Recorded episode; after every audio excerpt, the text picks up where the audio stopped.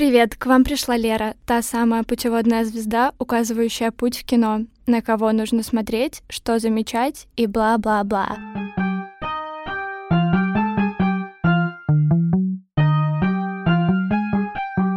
Это подкаст «Протагонист или лох». Кстати, я думала, почему же я так назвала подкаст. Просто хорошо звучит, согласитесь. Конечно, я хочу, чтобы он отражал концепцию всего здесь происходящего, мою задумку, пережить самой и показать вам, что внутри героя кино и как это связано с нами. Чему мы можем научиться, а чему не стоит. Да и вообще, главный герой не обязательно тот, у кого больше экранного времени или тот, чью историю нам хотят продать. Это может быть и персонаж, что появляется в парочке сцен, но как он это делает. Запоминаются порой именно те лица, с которыми вы начинаете себя ассоциировать. Иногда мы упускаем скрытый посыл того самого названного лохом, как это сделала я. Не в оскорбительной манере, конечно. Если вы считаете ключевым звеном дедушку Человека-паука или крутого злодея, то так тому и быть, кто вас осудит. Он ведь там для чего-то присутствует на вашем экране. Ведь кино — это всегда про того, кто его смотрит. Любой из вас может найти себя в фильме, это его волшебное свойство. Кино на самом деле может совершенно случайно угадать вашу проблемную точку, сначала ее всковырнуть, а потом и подлечить. Сегодня я пришла с хорошим уловом. А? А? Это очень тонко, потому что фильм этого выпуска «Крупная рыба» Тима Бертона. Простите, но снова мой любимый. Теплый, сказочный и ненавязчивый, при этом знающий, что и как нужно сказать. На кинопоиске вообще пишут, что это самый светлый фильм Бертона. И так оно и есть. Нет мрачной готики, за редким исключением, и навевающего ужаса. А все остальное присутствует, кроме Джонни Деппа, увы. Коротко о сюжете. Был такой Эд Вуд, или Эдвард но не руки-ножницы. И он пример лучшего рассказчика на свете. Уж поверьте мне, если не смотрели. Нам его показывают в юности и в старости, где он умирает от рака.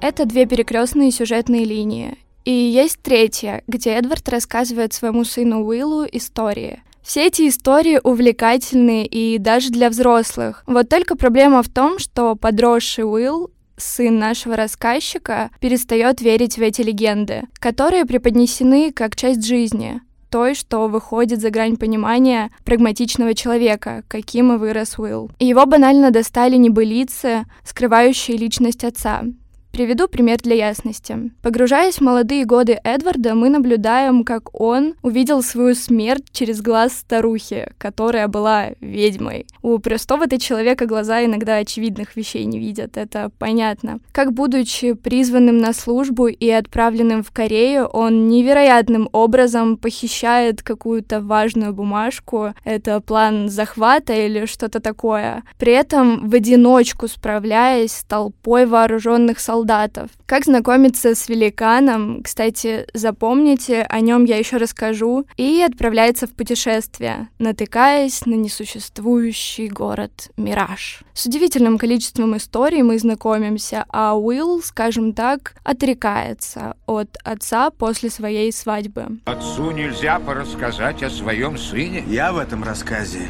лишь примечание. Я только фон твоих славных подвигов, которых не было, когда я родился, ты продавал в Уичета свой товар.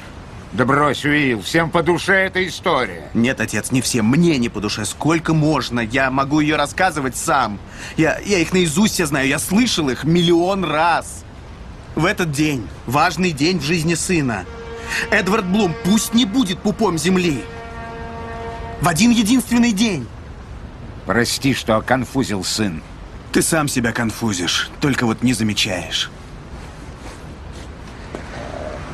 После этого мы с отцом не разговаривали целых три года. Думаю, я достаточно познакомила вас с содержательной частью крупной рыбы. Теперь можно перейти к обсуждению его смысла, посланиям и героям. В основу фильма лег роман Дэниела Уоллеса с мифологическими тропами, красочно переданными в экранизации. Понятное дело, все эти сказки Эдварда не просто красивые мифы другого мира было бы слишком просто. Это и есть мир Эдварда. Он приукрашен в его пересказах, но не для того, чтобы обмануть или поразить слушателя, чтобы достать из человека его внутреннего ребенка. Эдвард очень старался вырастить так своего сына, чтобы с фактического детства он перенес ту надежду и веру в чудеса во взрослую жизнь. Не нужно переставать верить в монстров, русалок, Хогвартс и даже Деда Мороза. Вам не нужно играть во взрослых и отказываться от сказки. Без нее жизнь банально становится серой и печальной. Эдвард пронес через всю свою жизнь красивые истории. И, как мне кажется, именно это сохранилось хранила в нем огонь и страсть. Он при любом возможном случае абсолютно всех угощал вкусной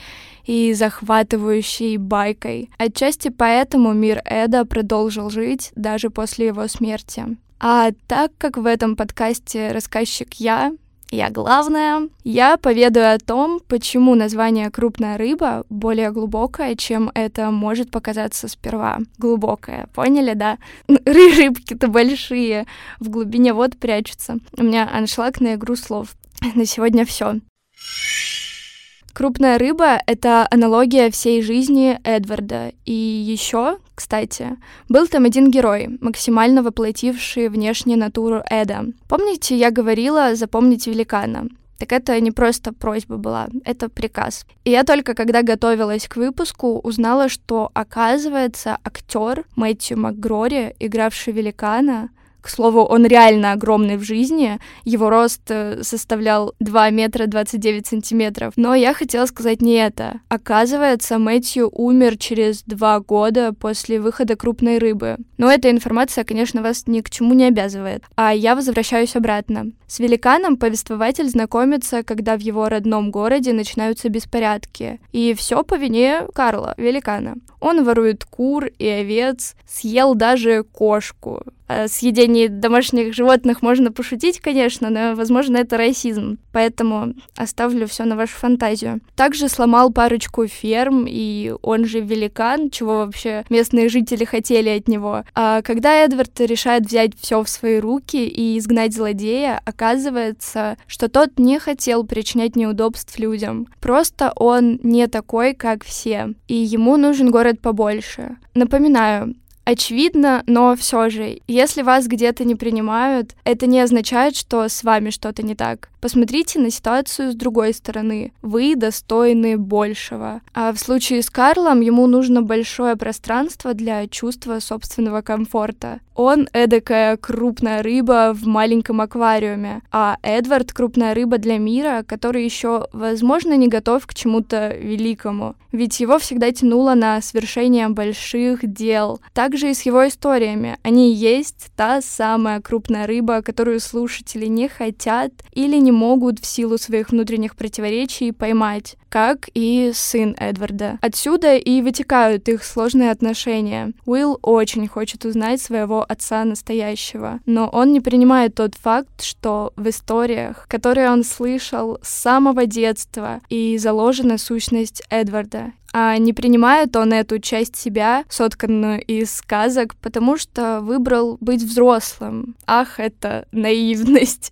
И этот стереотип, что взрослый должен быть серьезным человеком, работающим в офисе, не давал Уиллу примириться с отцовским восприятием мира. Естественно, все люди разные, и иногда мы не можем найти эту пресловутую точку соприкосновения. Но разве не удивительно, что вера в чудо и может быть этим сближающим моментом? Подумайте сами. А я вот что еще вспомнила. Персонаж прекрасного Дэнни Девита, это комедийный актер и славный такой дядька, должны вы его знать. Персонаж Дэнни Девита, Эймос, директор цирка, в который попал Эдвард, это хитрый и чутка злодейский карлик, но только на вид. На самом же деле он хороший человек с доброй душой, который прячется под собственным образом. Что еще примечательно, так это его маленький секретик. Ночью Эймос превращается в оборотня, да, э, такого же на вид злого, но только потому, что он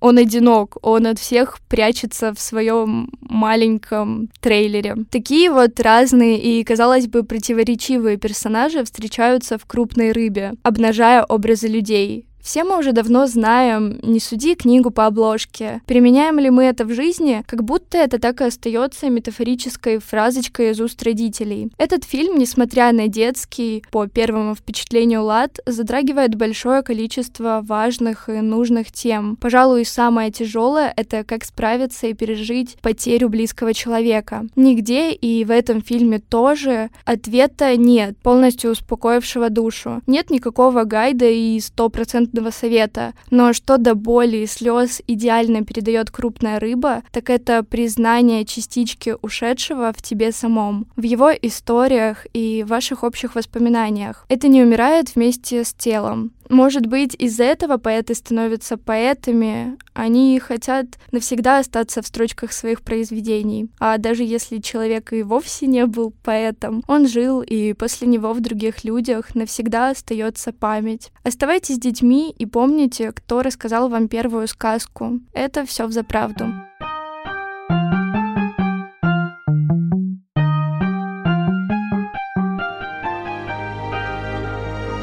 Случалось слышать шутку столько раз, что вы уже забывали, что в ней смешного? А потом услышать ее вновь, как будто впервые, и вспомнить, что в ней приводило вас в восторг. А рост великана 15 футов, братья. Па, это правда? В целом? Ну, это великан. Видимо, это была последняя шутка моего отца. Человек рассказывает истории по много раз и становится неотделим от них. Они живут и после его смерти. И таким образом он становится бессмертным.